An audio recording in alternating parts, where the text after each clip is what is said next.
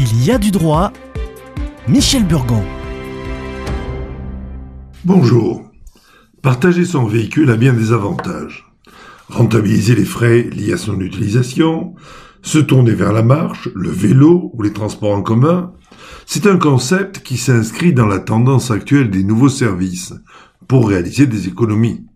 Mais des précautions sont à prendre avant de commencer.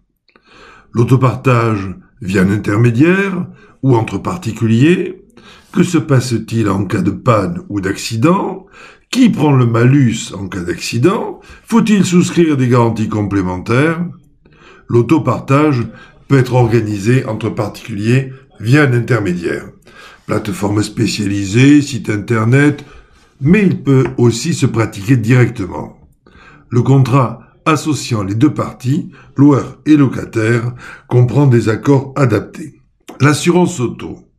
En passant par un intermédiaire, le contrat d'assurance est prévu par le loueur et une cotisation est versée avec le paiement des frais de gestion. Les couvertures d'assurance varient selon les sociétés qui pratiquent l'autopartage. Certaines couvrent les dommages causés au véhicule, d'autres ne les prennent pas toujours en charge. Soyez donc très vigilants quant aux garanties prévues au contrat avant de vous abonner à un service d'autopartage. Consultez les conditions générales sur le site internet de la société qui loue le véhicule. Vérifiez toutes les clauses de l'assurance proposées. Garantie, conditions d'application, plafond d'indemnisation, franchise. Le propriétaire du véhicule est complètement couvert. En cas d'infraction ou d'accident, le contrat de location apporte la preuve du conducteur responsable. Les accidents causés par le locataire n'ont pas d'incidence sur son bonus-malus, pas de points perdus, ni d'amende pour le loueur. Mais il n'est pas nécessaire de faire appel au service coûteux d'une plateforme pour profiter de l'autopartage entre particuliers on peut le pratiquer directement avec des connaissances, des membres de la famille, des voisins ou des collègues de travail. Dans ce cas, des précautions sont à prendre avant de commencer. Contacter l'assureur. Que prend-il en charge? Cette pratique n'est en général pas incluse dans les contrats des particuliers. C'est le contrat d'assurance du propriétaire du véhicule qui s'applique. Et s'il n'est pas prévenu, l'assureur peut refuser de couvrir les dommages en cas d'accident. L'assurance habituelle ne couvre habituellement pas les risques d'une activité rémunérée. Si les locataires de votre véhicule sont toujours les mêmes, ils peuvent être déclarés conducteurs secondaires.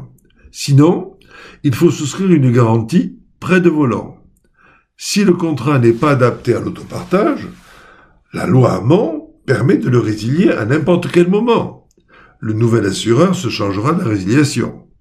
Et quand tout est réglé, le locataire réserve la voiture directement auprès de son propriétaire et la récupère.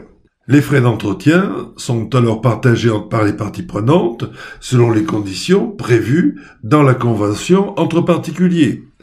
Chaque conducteur peut payer à hauteur des kilomètres qu'il a parcourus avec le véhicule, par exemple.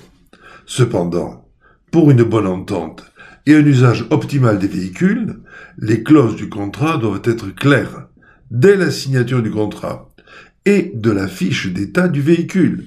Les articles 1719 et suivants du Code civil régissent les modalités relatives au contrat de location en général. L'autopartage permet l'accès à un véhicule sans en payer le prix. Le propriétaire fait de belles économies. Avec l'autopartage, tout le monde est gagnant, même le fisc qui encadre l'économie collaborative. Les revenus issus de la location de véhicules sont soumis à l'impôt sur le revenu dans la catégorie des BIC ou à défaut dans celle des BNC s'ils sont occasionnels. À la semaine prochaine.